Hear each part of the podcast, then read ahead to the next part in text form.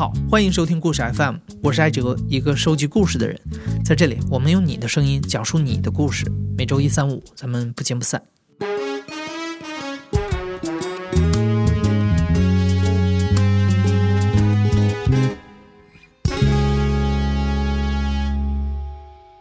今天的讲述者徐志明是一个连续创业者，他曾经两次创业，但两次创业的年代非常不一样。一次是市场经济刚刚开始繁荣的1995年，一次是互联网经济开始进入主导地位的2010年。我叫徐志明，今年五十一岁。嗯，我是一九九一年北京大学政治学专业毕业。嗯，创立过两家公司：龙之美广告书店和快书包一小时配送。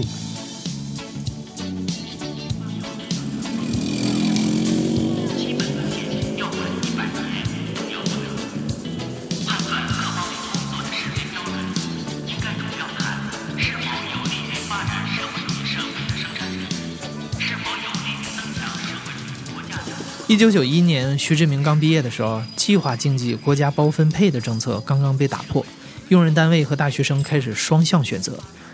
本来徐志明看中了一个工作机会，但是等了很久，那边才回复说不行。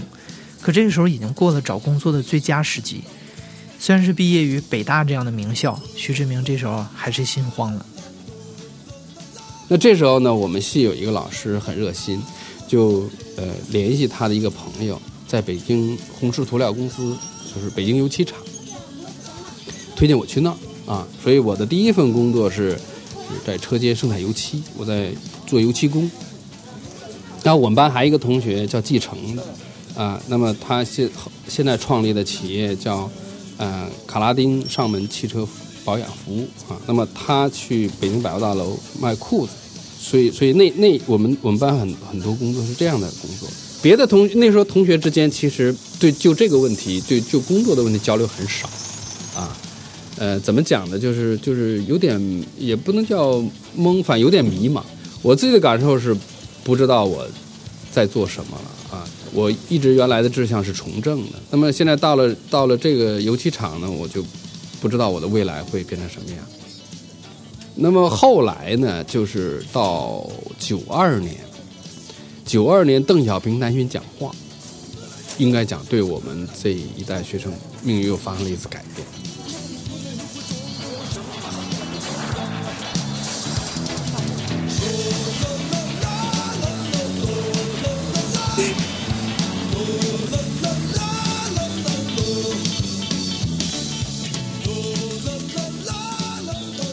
那么这时候呢，就是整个社会的经济开始突然的一下特别活跃。你商品经济一活跃，马上就会带来广告业的繁荣，全国一下起了几万家广告公司，啊，那么我就跑到一家广告公司去去应聘，就是叫中国邮政广告公司，啊，应该讲这次应聘也改变了我的我的一生，就是我现在这个爱人高志宏去了这家公司，他当时九二年北大中文系毕业，分配到北京邮局工作。就在邮邮局工作，然后呢，邮政内部成立广告公司，他就在内部应聘去了这个邮政广告公司。也是我们公司当时卖几样东西，几个媒，第一就是户外路牌，啊，就是这种这种大的广告牌啊，这个老总拿到一些广告位的让我们去卖，是吧？第二一一个媒体形式呢，我们老总当时开发了故宫门票和天安门门票。这个在当时是很有意思的，就是说，我我们老总的这个这个这个思维很很活跃，就是他能把故宫门票和天安门门票上面印广告，然后我们就拿着这个媒体去向企业推销。第三一个就是我自己做的业务比较多的哈，那是我们那时候有一种叫做邮政明信片，就是每年春节通过邮政系统寄的那个明信片，带抽奖功能的，那时候在全国特别受欢迎。啊，可能现在的年轻人理解不了，就是那个时候，全国人民一到春节都寄贺年明信片，在明信片上印广告。我们公司做过一件，做过一个媒体，应该是有开创性，就是当时出了一份邮政报，就是免费赠送的报纸。我我我被派去主抓的这个项目，就是以这个叫邮政 DM 的方式做的，但实实际上是。第一份免费赠送的报纸，我们第一期就印了六十万份，在这个北京大街小巷通过邮政系统免费赠送啊，赠送出去六十万份的同时，这上可以主要是为了登广告啊，这个当时是是个开创性的事儿。在中国邮政广告公司工作了没多久，徐志明就发现了一个商机。那时候想学广告的人越来越多，但是广告书籍不多，而且特别不好找。所以，能不能做一家专门卖广告书的专业书店呢？这样不仅能卖书，还可以聚拢广告业的从业者，可以在此基础上再去搞培训。想清楚之后，徐志明写了一份计划书给经理，经理对这个想法也非常支持。但是，作为国营单位，要注册一个新公司，需要上级部门的层层审批，所以他们决定员工自己来做这个事儿，注册一个集体所有制的公司，就由徐志明来担任经理。那时候自己没有钱，开办费是二十万，二十万对于那个时代来讲，一个月月工资就几百块钱，那二十万是个巨款。那这二十万怎么来的呢？是邮政广告公司的老总，就是季总，发动内部员工集资。我们内部内部的员工集资了二十万块钱，我拿着这二十万块钱去创办的，所以创立的公司叫北京广告人书店，所以我到现在也很非常感激这些老同事，就等于他们啊出资然后创的业，我是用几年的时间把这个钱啊还本啊，而且是 double 还还给大家了。九五年创业，我是我是六八年的，九五年二十二十七吧，二十七岁，二十七岁创业。呃，刚才咱说的钱的资源解决了，另外一个呢，就是从公司角度来讲呢，特别呃支持我这件事情，所以呢，就在邮局系统帮我找到一个房子，当时在呃北京宣武门那块有一个达志桥胡同。在那胡同口里边啊，有一个十九平米的房子，那是我做书店起家的地方啊。现在已经拆了，很小嘛，你想拆不到二十平米的一个小店，就我带着两个小姑娘啊，我们三个就就静悄悄的就开了。九五年一月十八号，嗯，呃，一开始是没什么顾客的。你想你在胡同里边，然后呢，你卖的书，别人一进来一看，跟他都没关系，是吧？那么其实是。相当长一段时间，头几个月都是没营业额的。在一个没有互联网的年代，找到目标客户是一件非常困难的事儿。当时徐志明只能用两个最笨的方法去拉顾客。第一种啊，就是徐志明经常背着一个小布包，跑到各种广告会议的门口去发传单。第二种就是徐志明翻遍了当时的广告黄页和报纸的招聘广告，把所有的广告公司都找出来。按照上面的地址给他们寄信，推荐自己的广告书店。通过这些原始的信息传递方式，越来越多的广告从业者知道了北京广告人书店。但是顾客找来了，货源的问题又出现了。九十年代虽然广告行业蓬勃发展，但是关于广告的书非常少。这时候徐志明发现，港台和国外有很多优质的广告书籍和杂志，虽然价格比较贵，一本书定价达到一百块钱左右。但因为畅销，拿到大陆可以立刻翻一倍的价格卖，所以徐志明从一九九五年下半年开始花大力气去寻找境外的货源。最多的时候，他曾经通过图书进出口公司，一次从台湾运来了一集装箱的书。我当时做呃广告书店，百分将近三分之二左右的营业额，其实是靠境外图书和境外杂志的。刚才咱们提到，就是呃第一年头半年是不挣钱的。到下半年就开始转好了，所以九五年当年是不亏不赚，稍赚一点点。但九六年就变得特别挣钱了。九六年我们三个人就实现了，当时是，呃，一百六十万营业额，好像是，就是就是就是一百六十万营业额的话，里边就有就有就有一二十万的纯利了。刚才说了，虽然当时的广告行业蓬勃发展，但是关于广告的书非常少。所以徐志明开始琢磨能不能自己出版一套广告培训的书。九六年初，我开始规划做出版，说我要编一套符合中国情况的、适合广告公司培训用的。然后呢，我就遍请国内当时广告业最有名的一些人啊，都都答应了啊。但是这里边就有一个呃，要说故事，我没钱做这个事儿。所以当时我怎么做的这套书呢？现在说起来，这个叫有意思也好，叫恐怖也好，就是就我借款借了六十万来做这套书，因为做这套书你要印呢，预算是五六十万块钱，这五六十万我没有，那这时候怎么办呢？我就去借款，借款当时承诺的利息是百分之二十。就那时候，因为经济活跃以后，资金都不够，你知道吧？所以说，就是能能能找到钱是极难的。然后你小企业、民营企业，你很多时候没你没有贷款途径。那这时候你想你缺钱借事你只能借款。你不认识人还不借你呢，他都是跟熟人借，而且借从好多人手里借出来的。因为那时候大家都没有那么多钱，你想借出六十万块钱，那是当时的工资才三五百块钱月工资，承诺的都是十八到二十的年利。啊，那你就能可想而知这个压力有多大，所以整个的九六九七年，我是在失眠当中度过的一年。这这状况是什么呢？就是睡着以后，基本上在凌晨一点到三点捶胸而醒，就是就像大猩猩一样，双手捶这个胸部，把自己捶醒。但是这个这个事情你也没地儿说啊。说这时候其实啊，嗯，我爱人给了很大的帮助。看这情况，他就就就就帮忙，就因为这个事情，我就是我一个人做不了嘛，是吧？那么，所以呢，包括这九本书，从列提纲到亲人写两本到九本书所有的三审三校，所有的编辑，所有的校对，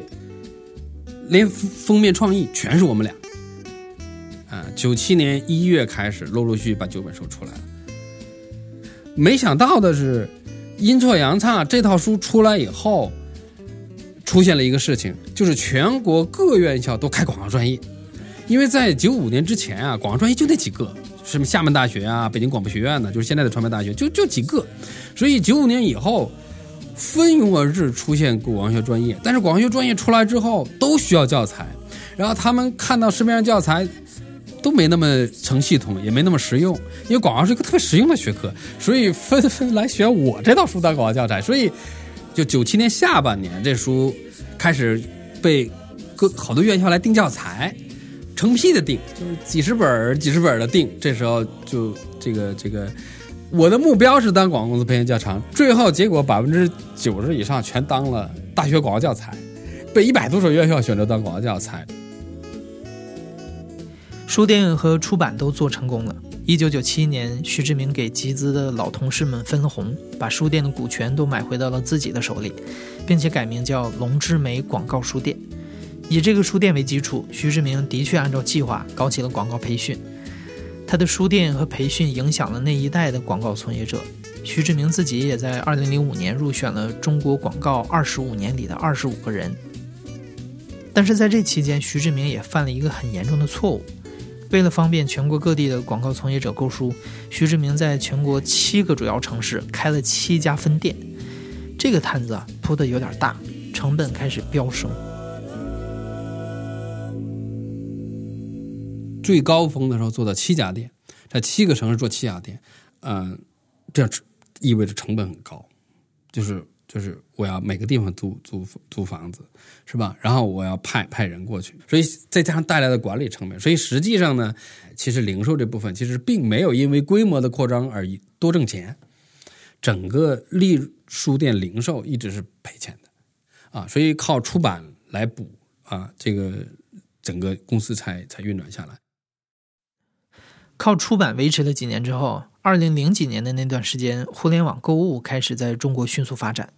越来越多的消费者开始习惯在网上买书，书店变得越来越冷清。再加上电子书的出现，获得一本书变得极其便宜，而且容易。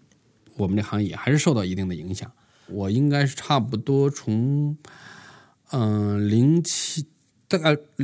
零七零八年开始陆陆续续陆陆续续关店，所以最后的北京的那家店是一三年的十二月底关掉的。所以整个书店，我龙之梅书店我做了整整十九年。但是在最后一家书店关门之前，徐志明有了第二次创业的想法。他考虑以自己熟悉的图书为切入口，进军网上零售业，所以他给这次创业项目起了个品牌名叫“快书包”。快书包的想法呢，这个其实出现在零九年，我们想做一个别人没有做过的有资本性的电子商务，当时定了一个小目标五千万。我希望通过这个项目能挣五千万。这个这个对于金钱的贪利啊，也注定了这是失败的。就是说，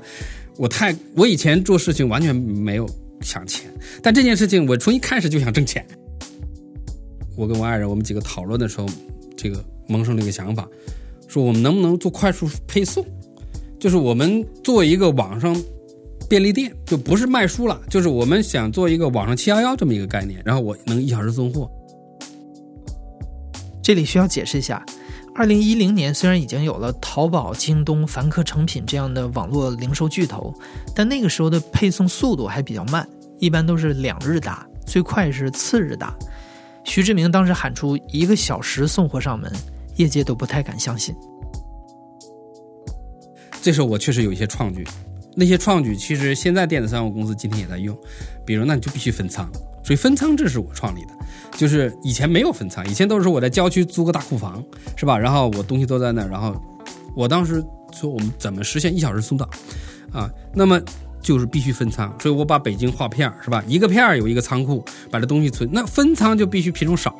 因为品种少也是符合便利店跟超市的区别。我其实在当时借助于两个事情迅速出了名，一是一小时配送这个概念确实太新了，所以呢，在电子商务和互联网圈儿就。大家都很关注，这是第二一个呢。当时出现了一个工具，就是微博。二零零九年，新浪微博诞生。一开始，大家只是把它当做是一个单纯的社交工具来玩。但是，作为一个资深的广告人，徐志明立刻意识到了微博的营销价值。他先是用微博做快书包的客服平台，结果吸引了大量的私信订单。尤其是韩寒的独唱团发售的时候，订单量暴增。后来他们不得不把这本书下线。微博注意到这个现象之后，就邀请徐志明去全国几十个城市做演讲，教企业主们如何用微博来做营销。另外，各大财经媒体也纷纷来报道徐志明和他的快书包。传统书店形势渐微，徐志明在四十岁时开始了他的第二次创业。二零一零年六月，快书包上线。啊，所以那铺天盖地都是我的包，所以那时候那么这时候就好多基金来找我投资。但是这个谈的过程当中很漫长的，因为太太新了，之后融资反而不顺利。尽管说大家都都约你谈，都见面，但是对这事还是拿不准。你想我起步的时候只有三百万，我自己拿了一百万，我我卖了一套郊区的房子，拿进来一百万，啊，然后我一个同学投了两百万天使，就拿这三百万起家。那这三百万不禁花呀，所以其实是一零年起步到一一年底就没钱了。好在我有一些有钱的同学，我跟我同学借了一百五十万给大家发工资，一直到啊一三年年初，这个这个投资这个事情才才下来，微博基金投的。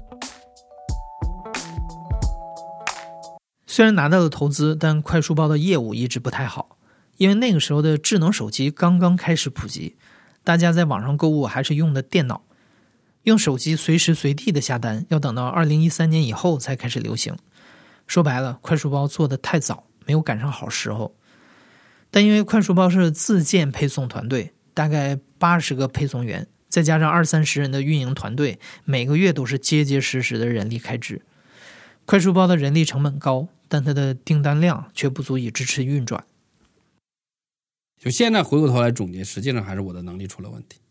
就是我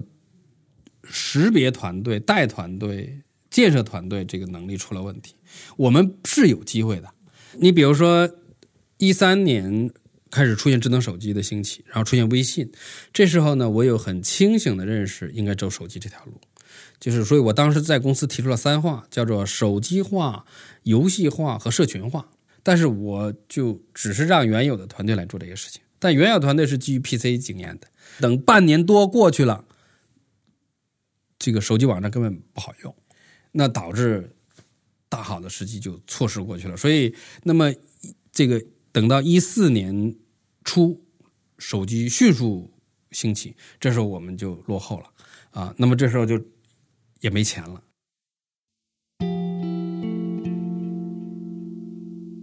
我们这件事情赔钱赔了多少要收手，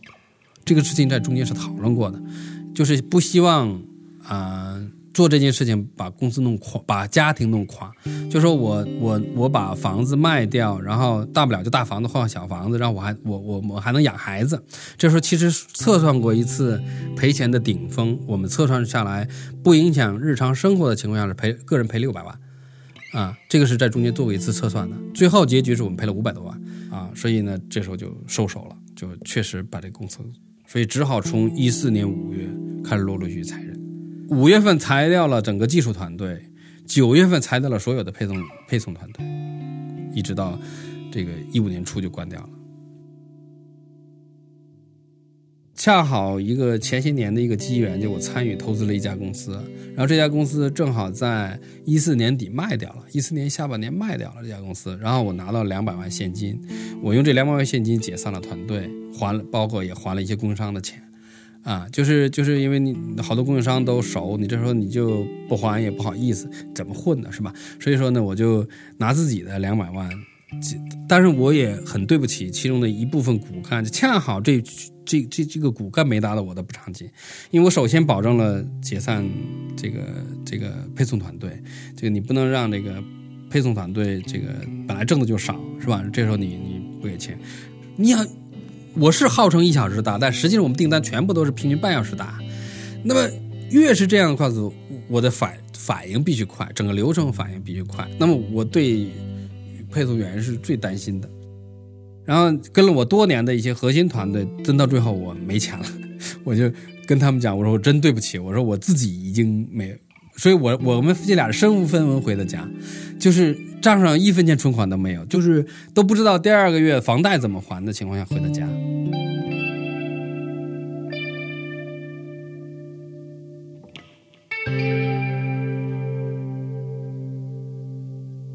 这里边现在总结下来，如果排序的话，第一呢，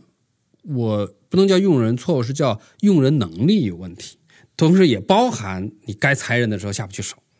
是吧？那这个这都是我的我的毛病。第二的错误呢，你比如说当时是特别有机会转成专门做配送的，美团做外卖是一四年底才开始做的，所以呢，这时候其实转成专门的做配送其实是有机会的，但是我恰好我的商业敏感度不够。对有些事情就特别固执的说，我想卖东西，我想做电子商务公司，我不想转型成一家配送公司，就这是我一个非常失败的一个执念。第三个东西就是从小的来讲，品牌还是制约了我，就快车包这三个字还是制约了我，就一直到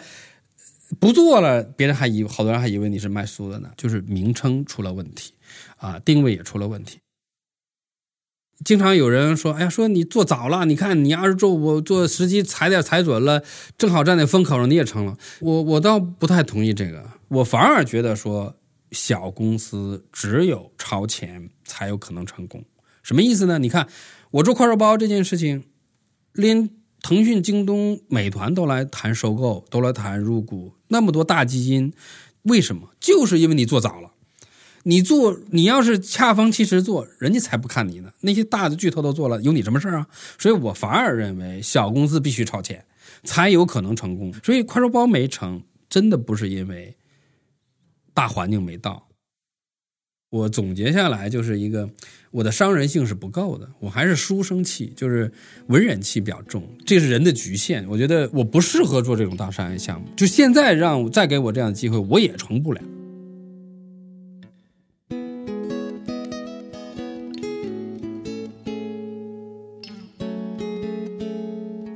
自从2015年快书包关闭之后，徐志明就决定再也不做创业的事儿了，踏踏实实的照顾家庭。因为在教育孩子上有不少经验，徐志明和太太高志红这几年一直在写育儿的文章，同时也在担任几家机构的顾问。曾经有一些企业来邀请徐志明去当副总，请他来管配送或者是营销，但都被他婉拒了。徐志明说：“我可能还是更适合做一个自由职业者。”你现在正在收听的是亲历者自述的声音节目《故事 FM》，我是主播艾哲。本期节目由我制作，声音设计彭涵。感谢你的收听，咱们下期再见。